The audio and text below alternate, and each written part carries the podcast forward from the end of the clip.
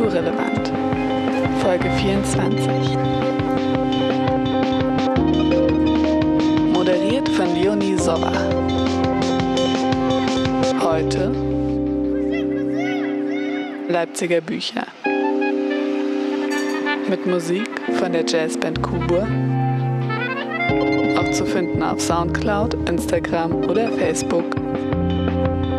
Habt ihr eigene Musik, Anregungen oder Vorstellungen? Dann schreibt uns gerne auf kulturrelevant.ost-passage-theater.de.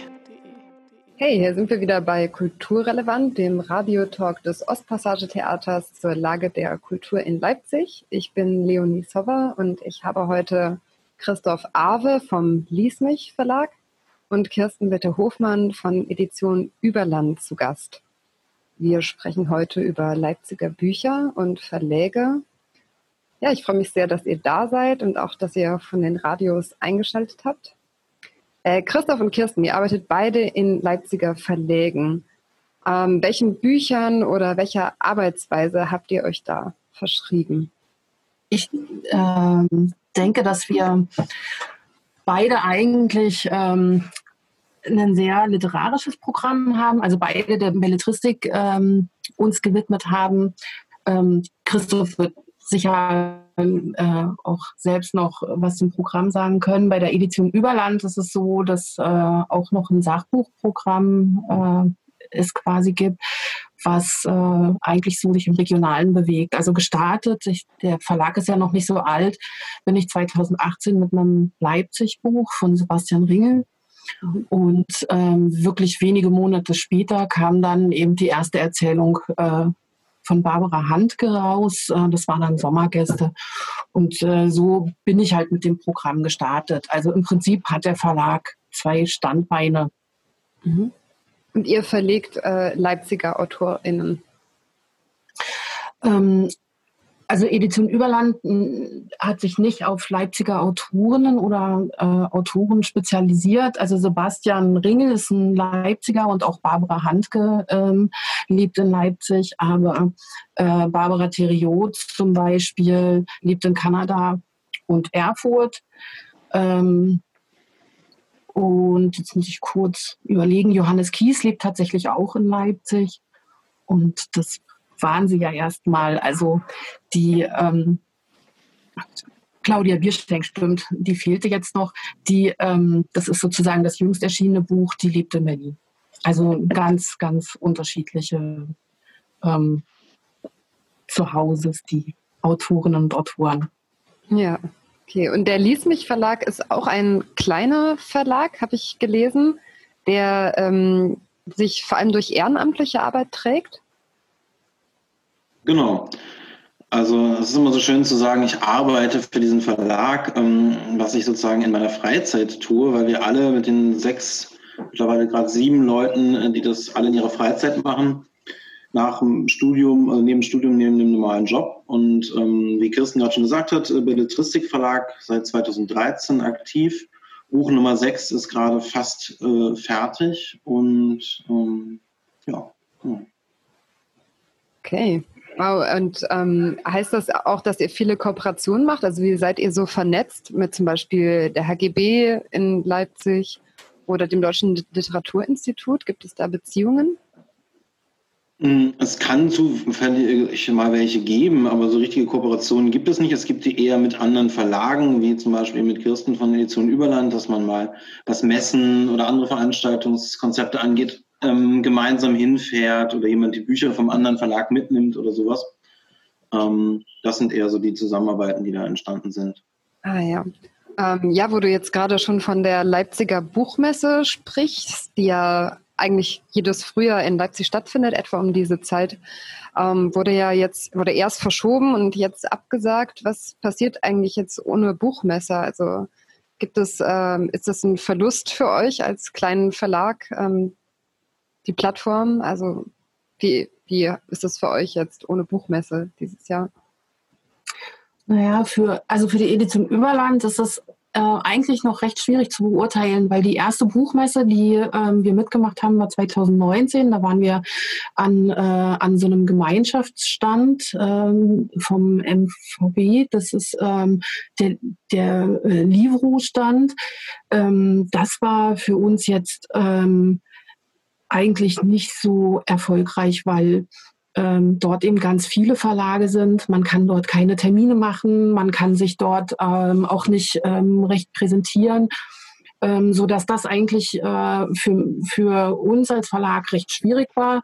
Ähm, was wir aber gemacht haben, äh, 2019 waren nat natürlich sehr, sehr viele Veranstaltungen, ne? also von Stadtführungen über Lesungen, über ähm, auch eine gemeinsame äh, Lesenacht, die im Bayerhaus lief. Ähm, das war aber erst 2020, fällt mir gerade ein. Ähm, aber äh, diese Veranstaltungen, die da äh, zur Messe stattgefunden haben, also da kann ich ganz klar sagen, dass es ähm, eben ein, ähm, sowohl wirtschaftlicher, ein wirtschaftliches Problem darstellt, als auch ähm, ein Präsenzproblem, ne? weil, man, weil man sich natürlich ähm, gerade als kleiner Verlag dort auch äh, sehr gut ähm, in der Öffentlichkeit präsentieren kann. Na, und wenn man viele Veranstaltungen hat, dann ähm, wird man auch ganz anders wahrgenommen, als wenn man dann immer im Büro sitzt und versucht, irgendwelche Online-Veranstaltungen zu machen. Also ich glaube, dass das eben auch eine sehr, ein sehr schwieriges äh, Feld ist. Also sich zum Beispiel ähm, als alternativen Online-Veranstaltungen ähm, zu organisieren, weil das lange nicht die Reichweite hat und auch ähm, dieser persönliche Kontakt zu den Autoren fehlt. Aber wie jetzt so die Präsent äh, Präsentation auf der Messe ähm, sich, mm, also ob das jetzt irgendwelche wirtschaftlichen Folgen hatte oder gehabt hätte, das kann ich ganz schwer sagen, weil dafür habe ich eigentlich noch nicht genug Erfahrung, was das angeht. Mhm.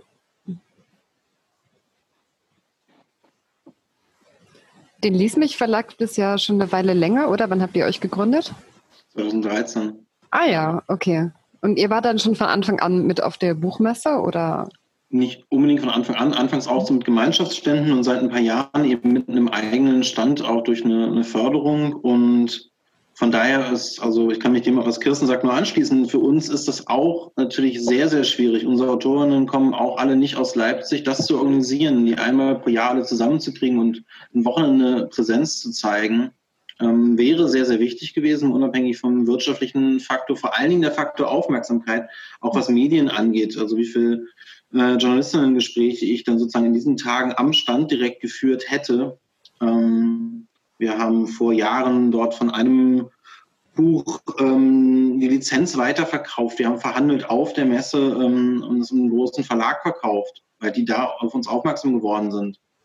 Und ähm, das fällt natürlich alles weg. Und was besonders irgendwie ärgerlich ist, ähm, das ist ja angesprochen, es gab erst eine Verschiebung und daraufhin haben wir erstmal sozusagen gesagt, wir können nicht wirklich planen. Und als es dann hieß, ähm, es gibt ein alternatives äh, Lesefest äh, trotz der Absage ähm, und wir uns dann anmelden wollten, hieß es, naja, jetzt seid ihr zu spät dran. Und das ist eigentlich das größte Ärgernis für mich persönlich, gerade auch so als Öffentlichkeitsarbeiter, wo ich denke, okay, wir konnten nicht planen. Und dann in dem Moment, in dem die Planung möglich ist, heißt es, naja, nee, ihr hättet euch bis dann und dann irgendwie melden müssen. Und dementsprechend haben wir uns jetzt auch entschieden, am kompletten ähm, Wochenende, an dem die Buchmesse eigentlich in dem Mai stattfinden würde, uns komplett rauszuhalten. Also es wird keine einzige Veranstaltung von uns an diesem Wochenende geben.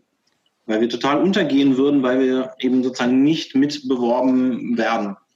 Und da ja. macht es überhaupt keinen Sinn, irgendwas ja. zu machen.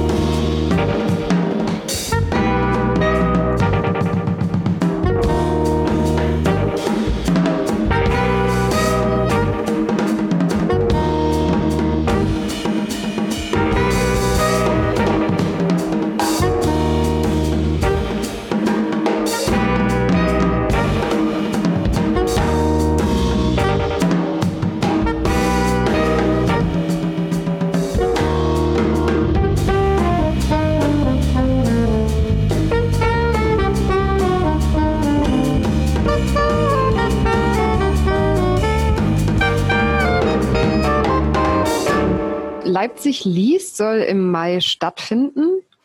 Ähm, wie soll das ablaufen? Wie kann man sich das vorstellen? Also ich glaube, das steht halt alles relativ in den Sternen, weil ähm, also das sind ähm, es sind sowohl Präsenzveranstaltungen geplant. Wir ähm, sind glücklicherweise bei einer äh, mit reingerutscht. Das ist dieses ähm, Leipziger Büchermenschen stellen sich vor, was ähm, immer im Hugendubel stattfindet. Ähm, da hatten wir uns äh, im Prinzip schon vor der Messe, also ähm, vor diesem äh, Termin dieser Deadline angemeldet und äh, wir sind dadurch mit reingerutscht. Ähm, und da wird halt geplant, also entweder das als Präsenzveranstaltung zu machen oder eben als Online-Veranstaltung oder eventuell auch als Hybrid. Also das ist ähm, so offen alles und ähm, die Organisation ist, glaube ich, auch ähm, höllisch schwer, weil ähm, die Leute eigentlich überhaupt nicht wissen, in welche Richtung das geht. Ich glaube, man muss da halt wirklich abwarten. Und ähm, ich bin im Moment auf dem Stand, dass, dass diese Veranstaltung geplant wird und ähm, mehr weiß ich jetzt auch noch nicht. Also wir dürfen also, uns jetzt noch nicht zu früh freuen über eine Präsenzveranstaltung. Also, mhm. mhm. Ich glaube, realistisch gesehen, wenn man überlegt, dass die Stadt Leipzig im Moment auch im Bereich Theater und so kleine Modellprojekte erlaubt, ähm, und das so auf Mai, vielleicht Anfang Juni setzt und sozusagen diese Lesungen ja auf einzelne Standorte äh, verteilt sind in der ganzen Stadt, dann sprich, dann müssten ja all diese Standorte ähm, die Möglichkeit haben zu öffnen. Und wie das funktionieren soll, ähm, da bin ich dann doch eher skeptisch. Ähm, ja. Das wäre an einem gemeinsamen Standort vielleicht möglich, wenn man sagt, okay, der ist in irgendeinem Modellprojekt mit dabei oder so oder so. Ja, sonst bräuchte ja auch jeder Ort nochmal ein Hygienekonzept. Ne? Das muss ja auch erstmal alles durchgecheckt ja. werden. Ja, stehe. Ähm, wie hat denn, ähm, wie beeinflusst denn gerade Amazon so das Arbeiten von Verlägen? Also habt ihr da überhaupt was mit zu tun? Betrifft euch das? Ne? Also ich meine, viele haben ja dann, als auch, auch die Buchläden geschlossen waren, halt sehr viel so auf den Onlinehandel umgeschwenkt. Ähm, was ist eigentlich passiert jetzt so im Buchhandel durch Digitalisierung? Hm, naja, Amazon spielt ähm, also für uns jetzt direkt nicht so eine ganz große Rolle. Ähm, wir hatten einen eigenen Shop erstmal, weil ähm, wir über die ganzen Barsortimente, also die Zwischenbuchhändler noch nicht ähm, äh, beziehbar waren. Das heißt, die Buchhandlungen äh, mussten direkt beim Verlag bestellen und auch Amazon konnte nicht über die Barsortimente beziehen, ähm, so dass wir das halt dort ähm, auf den auf die Plattform bringen mussten. Den Shop habe ich aber eingestellt, weil sich das wirklich überhaupt nicht rentiert hat, weil es unheimlich kompliziert ist, diesen Shop am Laufen zu halten, weil man andauernd irgendwas machen muss, das fürchterlich unübersichtlich ist. Also das war für uns überhaupt nicht, äh, nicht, nicht machbar, so dass ich nicht so viel zu Amazon sagen kann. Ähm, was ich festgestellt habe, ist aber, dass der eigene Verlagsshop eigentlich äh, ganz gut besucht wird und dass eben ähm, doch auch viel über, über den Buchhandel geht. Also ähm, ich hatte oder wir hatten das große Glück, dass ähm, 2019 ich noch zu ähm, einigen Buchhandlungen selbst fahren konnte und dadurch halt auch Kontakte geknüpft habe, die halt wirklich auch ähm, halten und auch über die Zeit halten. Und ich versuche immer neue Buchhandlungen dazu zu bekommen. Also ähm, insofern ist das, ist das halt schon wichtig. Amazon ist halt vielleicht eher sowas, ähm, wenn, wenn man jetzt eine große Rezension in der Presse hat, dass dann ähm, die Leute äh, über diese Plattform gehen. Aber das kriegt man dann als Verlag nicht so mit. Also mhm. na, das ist, die beziehen ihre Bücher dann, also jetzt sind wir bei den Barsortimenten beziehungsweise bei einem. Ähm, und die beziehen dann ihre Bücher eben daher. Und da wird uns nicht gesagt, wie viel da über Amazon zum Beispiel läuft oder wie viel das über Buchhandlungen geht. Mhm. Das kommt man nicht so richtig raus. Hm, könnt ihr uns denn dazu was sagen, wie so die Struktur vom Buchhandel im Allgemeinen so verfasst ist? Also gibt es äh, zwei, drei Großkonzerne oder viele kleine? Ähm, wie, wie ist das eigentlich? Also Buchhandel? Du meinst jetzt Buchhandlungen, wie, wie der an sich aufgebaut ist? Naja, ist, glaube ich, unterschiedlich. Es gibt halt, also natürlich die großen, wie Dussmann, Thalia, Hugendubel, die oseantrische Buchhandlung. Also das sind jetzt nur ein paar Beispiele, aber es gibt halt eben auch ganz viele kleine Buchhandlungen, die ähm, für uns als Verlag halt viel, viel wichtiger sind, weil ähm, die Großen eben doch auch äh,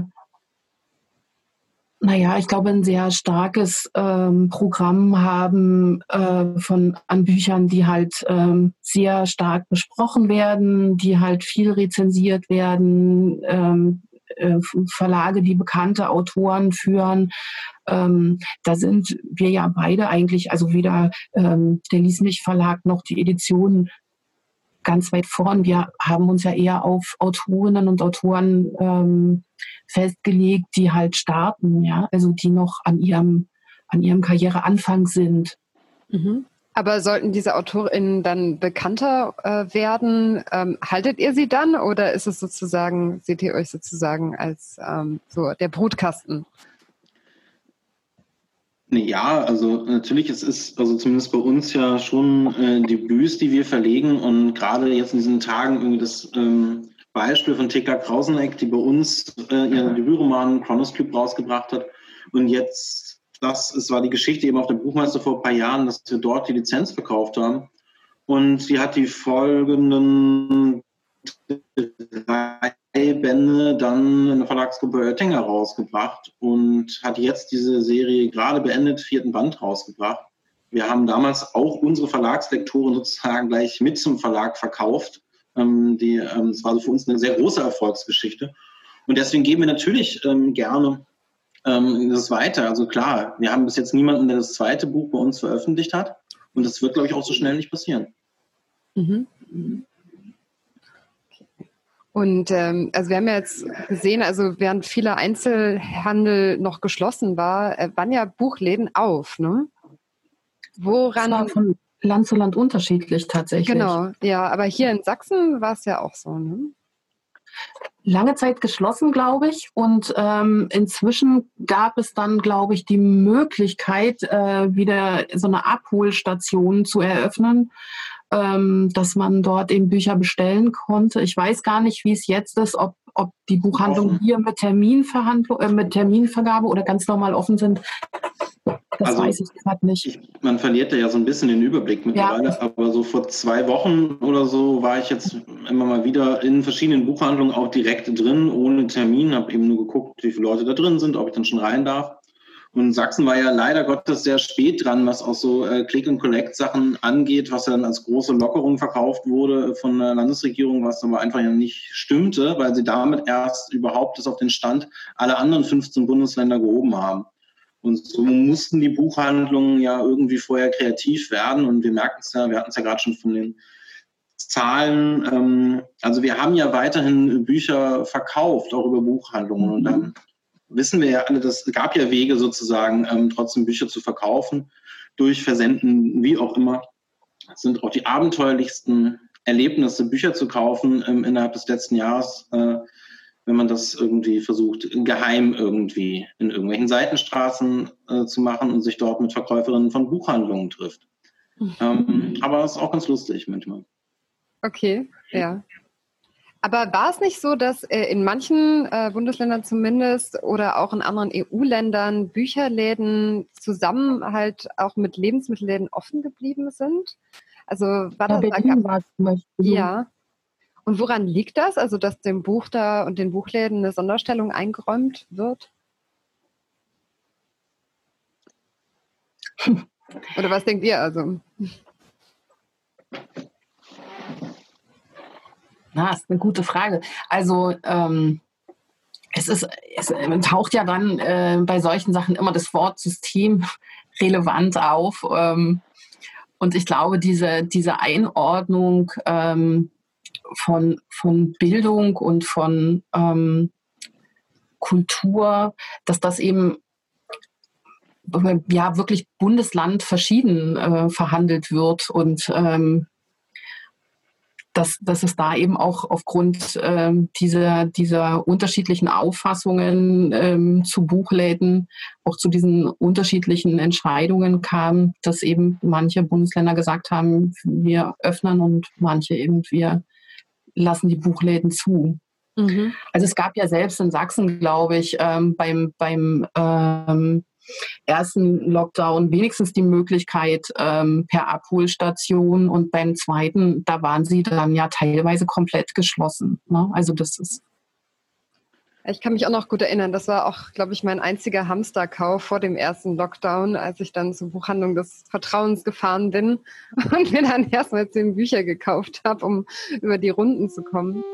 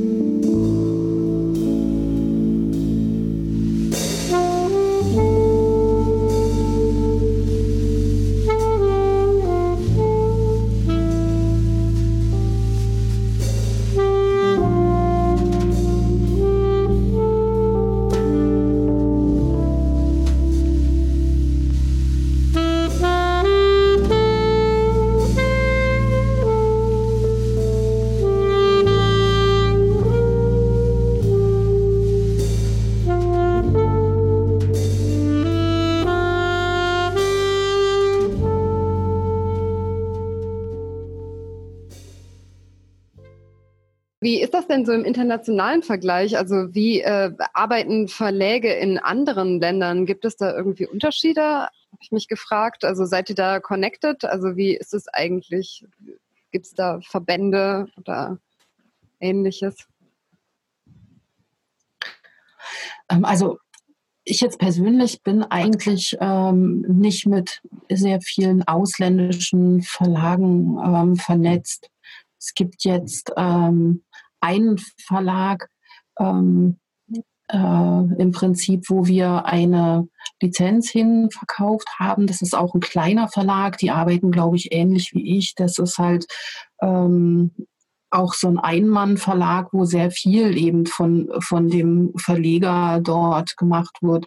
Es gibt aber letztlich, wie, wie Verlage jetzt in anderen Ländern arbeiten, also dazu kann ich eigentlich gar nicht, das weiß ich eigentlich gar nicht so konkret.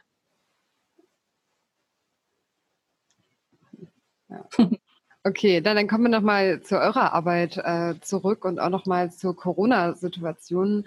Ähm, wie gehen denn die AutorInnen mit Corona um? Also wird das jetzt mehr zum Thema oder ganz im Gegenteil gibt es quasi so eine Flucht in die Fantasie, ähm, in die Fantasy-Literatur? Also wie ist denn das eigentlich? Also wie schlägt sich gerade diese Pandemie auf die Literatur nieder?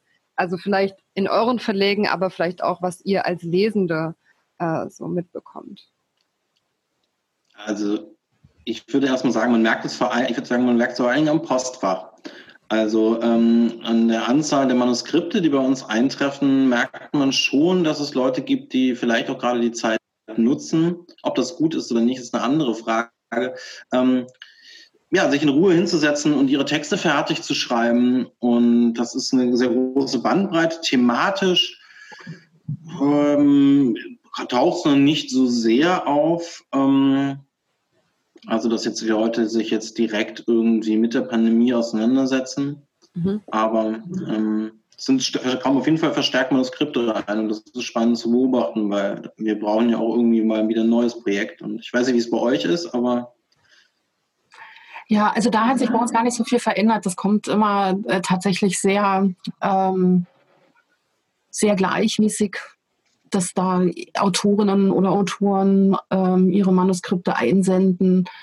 Ähm, ich weiß nicht, die, wie, also, wie die, ja, wie die Autorinnen jetzt oder Autoren damit selbst umgehen, das kann ich eigentlich auch nicht so recht beantworten. Also ich weiß natürlich von denen, äh, die jetzt bei uns die Bücher schon ähm, rausgebracht haben, in welchen Situationen sie sich bewegen. Und ähm, also bei meinen Autoren ist es eigentlich äh, wirklich so, dass die ähm, dass die alle noch einen Hauptberuf haben, also von ähm, Professorin bis Stadtführer, alles dabei. Ähm, der Sebastian, äh, der Stadtführer ist, äh, Sebastian Ringel, der ähm, hat im Moment, glaube ich, äh, dort auch weniger zu tun, aber ähm, Barbara Theriot zum Beispiel muss halt ganz viele Online-Seminare geben und ich glaube, das ist sehr anstrengend und ähm, da ist es dann halt, glaube ich, so, dass es auch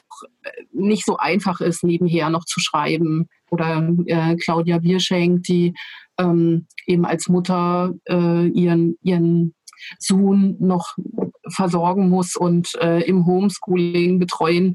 Auch da ist es, glaube ich, eher schwieriger, also äh, nebenher noch, noch zu schreiben und, und Neues zu produzieren. Mhm. Also ich glaube, dass es ganz unterschiedlich ist, je nachdem, in welcher Lebenssituation man selbst gerade steckt.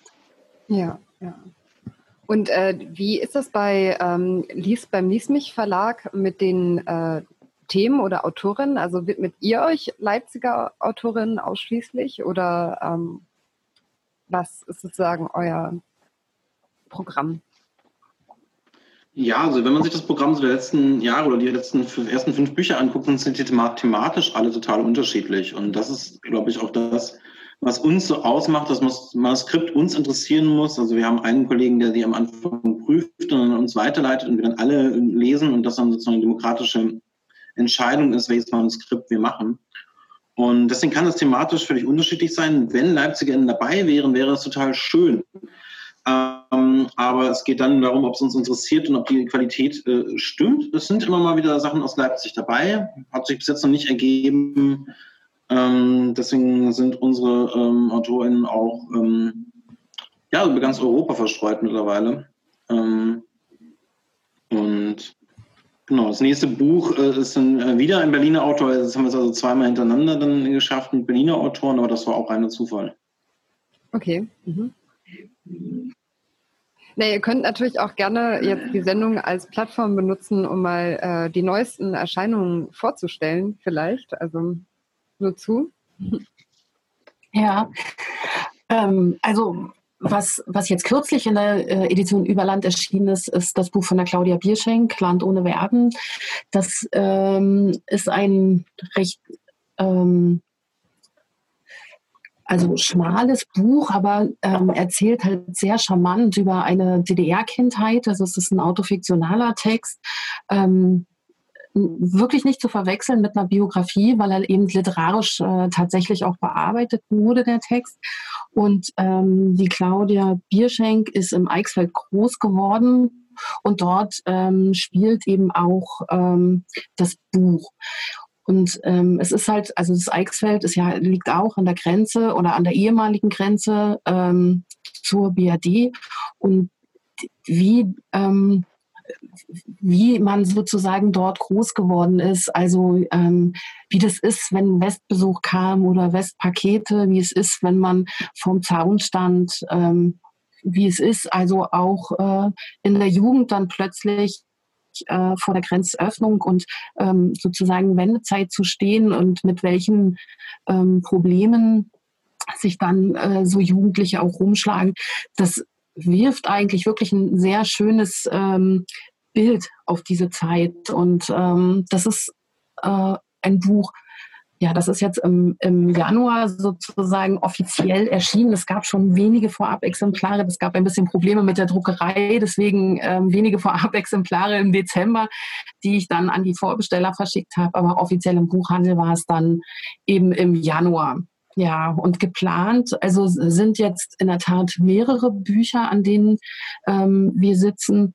Äh, das ähm, prominenteste wird wahrscheinlich die äh, Biografie über Bodo Ramelow sein.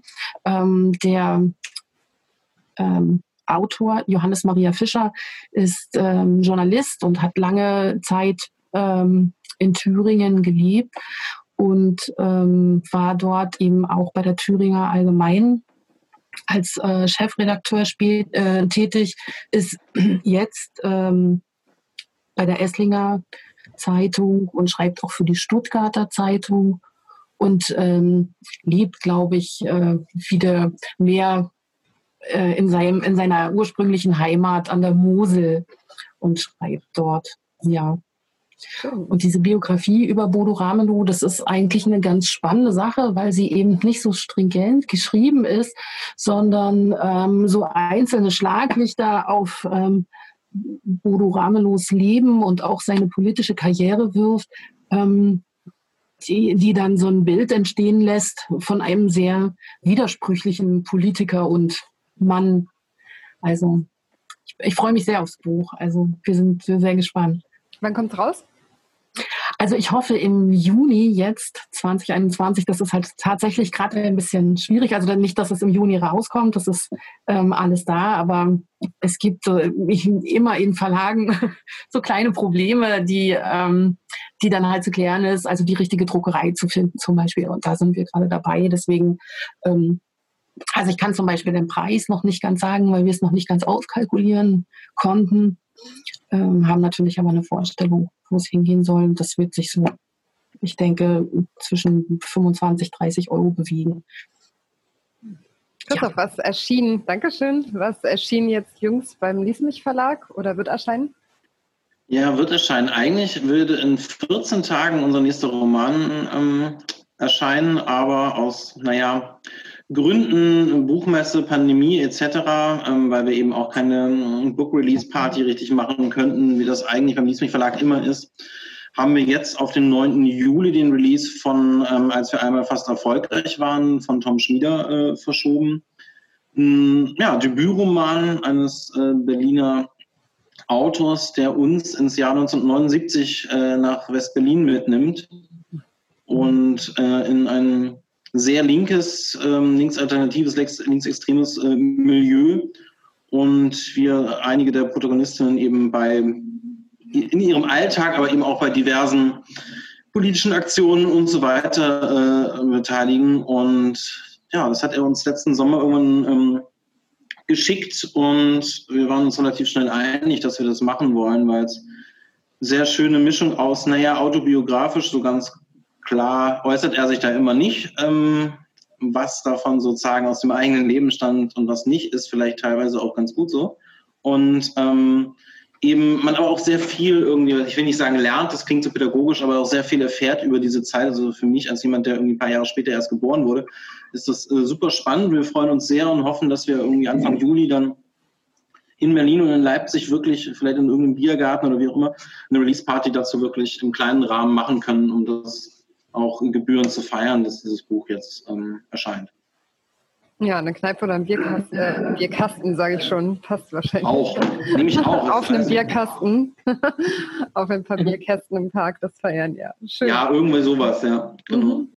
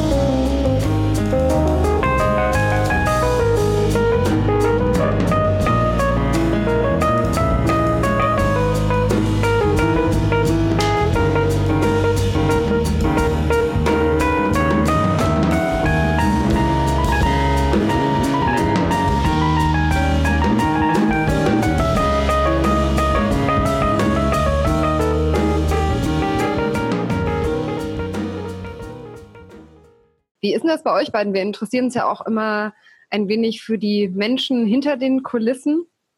Ähm, wie äh, kamt ihr jetzt eigentlich dazu, Verläge zu gründen? Also kam das durch euer eigenes Schreiben oder durchs Lesen?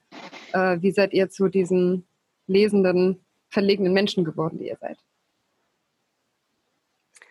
Nein, ich habe also Germanistik studiert hier in ähm, Leipzig und ähm, auch in Athen. Und bei mir ähm, war es in der Tat so, dass ich ja, Ende des Studiums eigentlich so rauskristallisiert hatte, dass ich gerne äh, in einem Verlag arbeiten äh, wollen würde und habe dann ähm, erst einmal mit unterschiedlichen Praktika begonnen, ähm, dann später ein Volontariat im Seemann Verlag gemacht, der ähm, auch ein Leipziger Verlag ist ähm, und habe ähm, nach dem Volontariat etwas als freiberufliche Lektorin gearbeitet und bin dann wieder zurück zum Seemann Verlag, wo ich dann irgendwann die Programmleitung vom Verlag Edition Überland übernommen hatte oder übernehmen durfte. Ähm, und in dieser Zeit eigentlich auch kam der Wunsch, so einen eigenen Verlag zu gründen. Und als ich dann 2017 den Seemann Verlag oder Seemann Hensche Verlagsgruppe verlassen habe, ähm, da hatte sich das dann irgendwie so, ähm, ja, also schon für mich klar herauskristallisiert, okay, jetzt oder nie. Und dann ähm, haben wir, also äh, die beiden Autoren, Sebastian Ringel und ähm, die Autorin Barbara Handke, waren von Anfang an mit dabei. Und die haben mir sehr, sehr viel geholfen. Also einfach ähm, bei der Findung des Namens. Wir haben ganz viel diskutiert und ähm, so, dass das Ganze eben auch ein bisschen ähm, Substanz bekommen hat. Und dann mit ähm, 2018 mit dem Erscheinen von Sebastians äh, Buch tatsächlich dann der Verlag auch gegründet wurde und da aber noch ohne Namen war tatsächlich. Also wir hatten erst einen anderen und wir durften den nicht nutzen, weil es eine Firma gab, die so hieß und dann was war denn der ähm, alte Name? Anderthalb sollte er eigentlich heißen. Anderthalb. Und wie ja. kam es dann zu dem Überland? Also was können wir jetzt, also was soll man sich darunter vorstellen oder was soll da sozusagen angelegt ja, also werden? Überland ist eigentlich von, also für mich heute der passendere Name, weil ähm, schon im, im Programm ähm, es äh, viel um, um Menschen geht, also auch um, um einen Blick auf die Gesellschaft, um ähm, ganz, also auch äh, ja vielleicht um Situationen, die Menschen heute erleben und äh, man, man streift halt in unterschiedliche Orte, ähm, in Provinzen, ins Hinterland, keine Ahnung, wie man es formulieren möchte. Also man, man äh, findet eigentlich ähm, sozusagen die, die ähm, Themen verstreut übers Land und deswegen ähm, für mich eigentlich der passendere Name wirklich heute. Und der kam auch in der Diskussion, also einfach auch in der Überlegung, ähm, wie es ähm, wie es zum Programm, also was das Programm eigentlich des Verlags ausmachen soll und wird. Ja, also nämlich AutorInnen, die übers Land verstreut sind, also auch aus der Provinz und nicht nur den großen Metropolen zu verlegen. Na, nicht die Autorinnen speziell, sondern vor allem die Themen. Die Themen, also okay. genau. Ne? Also es gibt, ja. ähm, na, es gibt ja sowohl, also wir sind in Leipzig, wir sind in Erfurt, wir sind auch äh, in einer kleinen Pension im, im äh, Norden Westdeutschland, Westdeutschlands oder in, ähm, ähm, am Meer im äh, in der, äh, im Osten Deutschlands. Also es ist wirklich ganz unterschiedlich und es sind immer, es sind immer sehr ähm, nahe Geschichten in der Belletristik, die ähm, ja den Menschen so in den Fokus nehmen und wo man, wo man eben, also also wie so eine Überlandtour. Ja, ja, genau. Also wie so, genau, so wie so eine, wie so eine Überlandtour, wo man ähm, dann zu den einzelnen Protagonisten fährt und ähm, sich halt anschaut, wie sie dort leben, zum Beispiel.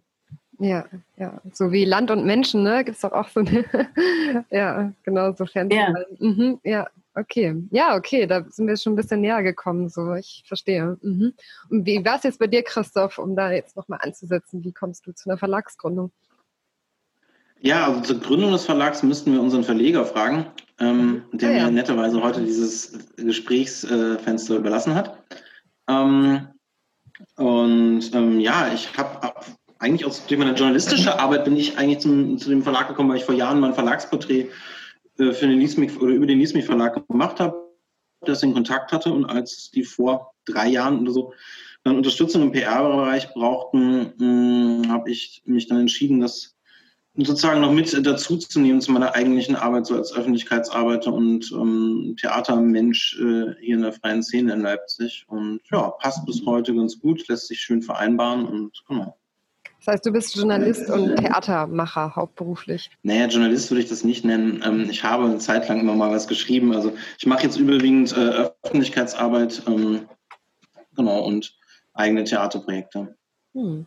Ja, ist interessant. Also, weil ist Literatur nicht auch immer zumindest, äh, wenn es jetzt keine Theaterstücke sind, also sondern einfach auch Belletristik zum Beispiel, ähm, Romane, ist es denn nicht auch mal eine große Inspirationsquelle für äh, Theater und Kultur? Also ist ja auch, äh, also da kommen ja auch sehr, sehr viele Impulse her, oder? Würdest du das äh, unterzeichnen? Naja, klar, also es hängt natürlich davon ab, wie man äh, Theater macht. Also ich persönlich bin jemand, der sehr gerne mit literarischen, also mit Romanen, äh, arbeitet. Von daher ähm, sehr gerne und ich weiß auch, dass im Hintergrund zumindest an einem unserer Bücher gerade schon an der Theaterfassung gearbeitet wird. Ähm, und bin sehr gespannt, ähm, die kriege ich jetzt bald irgendwann mal zu sehen, wie sich sowas dann eben auch äh, im Theater dann umsetzen lässt. Und ähm, mhm. das ist sicherlich bei dem einen oder anderen Werk bei euch äh, nicht anders. Ähm, da lässt sich durchaus auf der Theaterbühne auch was draus machen. Ja, ja, richtig, genau. Da gibt es viele Versuche und äh, ja. ja. Genau. Das ist, glaube ich, auch in den letzten Jahrzehnten ja auch immer beliebter geworden, diese Praxis, also äh, Romane eben dann äh, frei auf die Bühne zu bringen in verschiedenen Herangehensweisen. Ja. ja. Ja, das vergisst man auch immer zu schnell, ne, dass diese Bereiche ja auch sehr nah äh, aneinander liegen im Prinzip. Ne? Also äh, Literatur und Theater und Film natürlich auch. Ne? Also das ist ja eigentlich auch so die Grundlage von vielen äh, Themen äh, und Filmen eben auch und Theaterstücken. Ähm, ja, dann äh, kommen wir fast zu unserer letzten Frage noch. Und ähm, was ist denn das Buch am 21. Jahrhundert? Also was bedeuten denn gerade in unserer Zeit, jetzt so mal im Vergleich äh, zu den letzten Jahrzehnten, meinetwegen auch Jahrhunderten, wenn wir das so weit umreißen wollen, äh, was bedeuten denn Bücher, das Buch am 21. Jahrhundert?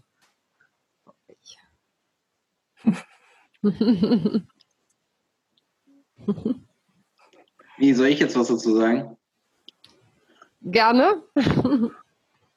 so spontan. Ähm, was hat sich ja, verändert? Oh, ne. was, was, was, hat sich verändert? Also ja, ähm, klar, äh, lesen sehr äh, viele Menschen mittlerweile auf irgendwelchen E-Book-Readern oder sonst. Ich merke aber, dass auch gerade in meinem Umfeld ähm, auch das, das Buch an sich, das haptische, wirklich das Buch auch noch eine sehr große Rolle spielt. Und ähm, ähm, ich finde es spannend zu beobachten. Wir finden uns ja nun auch gerade in einer Zoom-Konferenz, wenn man sich das mal so anguckt, äh, wovor, ähm, also Kirsten sitzt auch gerade vor sehr vielen Büchern, die sind aber noch eingepackt, aber wenn man so die mhm. Bücherregale der Leute so sieht, das hat auch ein bisschen irgendwie was mit, naja, weiß ich nicht, Statussymbol oder sonst zu tun. Also es ist immer sehr interessant zu beobachten, wie platzieren sich Leute, was für eine Rolle scheinen Bücher zu spielen, sonst würde man sich nicht vor sein Bücherregal setzen. Und das ist eher so aus Klassismusgründen so eine interessante Frage, aber ähm, also ich glaube immer noch einen sehr, sehr hohen äh, Stellenwert und deswegen auch so Fragen, braucht es die Buchmesse vor Ort überhaupt noch und so halte ich irgendwie für, für Quatsch, weil ja, braucht es ähm, eben für die Kontakte, äh, aber eben weil es genügend Leute gibt, die Gott sei Dank gerne noch ähm, ein gedrucktes Buch in der Hand halten und das sieht man ja auch an sehr schönen Ausgaben, die immer wieder äh, entstehen, dass es auf jeden Fall ein Produkt ist, dem sehr viele Leute noch ähm, sehr viel Bedeutung beimessen. Hat ein Buch denn immer schon diesen Event oder sagen wir mal Veranstaltungscharakter um sich herum gebraucht oder ist das ein Phänomen eher so aus jüngster Zeit, also Buchmesse, Lesungen und so weiter und so fort? Das ist eine schwierige Frage. Also ich glaube natürlich, dass ähm, also äh, zu, zu, Zeiten, äh, als, als das Buch sozusagen entstanden ist, äh, das Buch ja neben sich nicht so viele Medien hatte, die, ähm, die, die noch äh, bespielt wurden, ne? sondern ähm, dass es eben durchaus ähm, ein, ein großes Alleinstellungsmerkmal in der Vermittlung von, von Geschichten und Kulturthemen hatte. Ähm, ich, also ich denke, dass es heute äh, auf jeden Fall wichtig ist, diesem, äh, dem Buch diesen Rahmen zu geben, weil es einfach auch wahnsinnig viele Bücher jedes Jahr gibt, die neu erscheinen. Und ähm, um ja, das halt immer mehr, ähm, ne? den eigenen Titeln, ja, ich glaube, es hat in, dem, äh, in den letzten Jahren tatsächlich etwas abgenommen, aber es sind ähm, zigtausende. Das geht also, äh, ich glaube, mindestens äh, in den hohen fünfstelligen Bereich ähm, die quasi deutschsprachig allein erscheinen, also wo es jetzt Österreich, äh, Deutschland, Schweiz äh, sozusagen zusammengeht.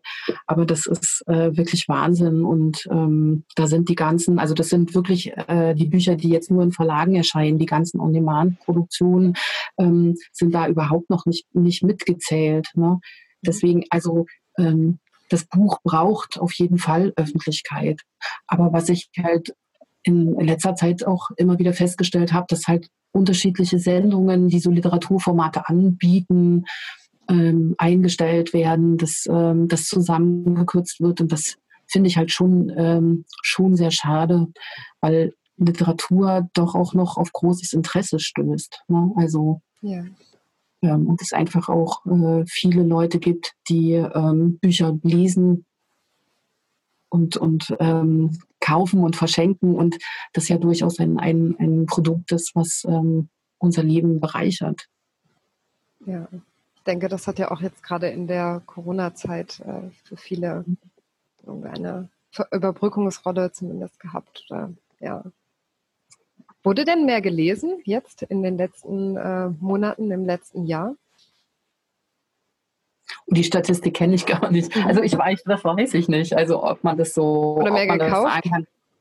Ähm, naja, die Zahlen sind, glaube ich, tendenziell ähm, rückläufig. Es wird, ähm, die Buchpreise werden, glaube ich, etwas höher und es werden, glaube ich, weniger Bücher gekauft, aber ähm, ob jetzt tendenziell mehr äh, oder weniger gelesen wird, ich glaube, es verteilt sich halt einfach. Aber ich denke nicht, dass das Buch ähm, also deswegen totgesagt ist oder dass es ähm, da zu befürchten ist, dass es, dass es ähm, in nächster Zeit äh, komplett verschwindet oder so. Das, mhm.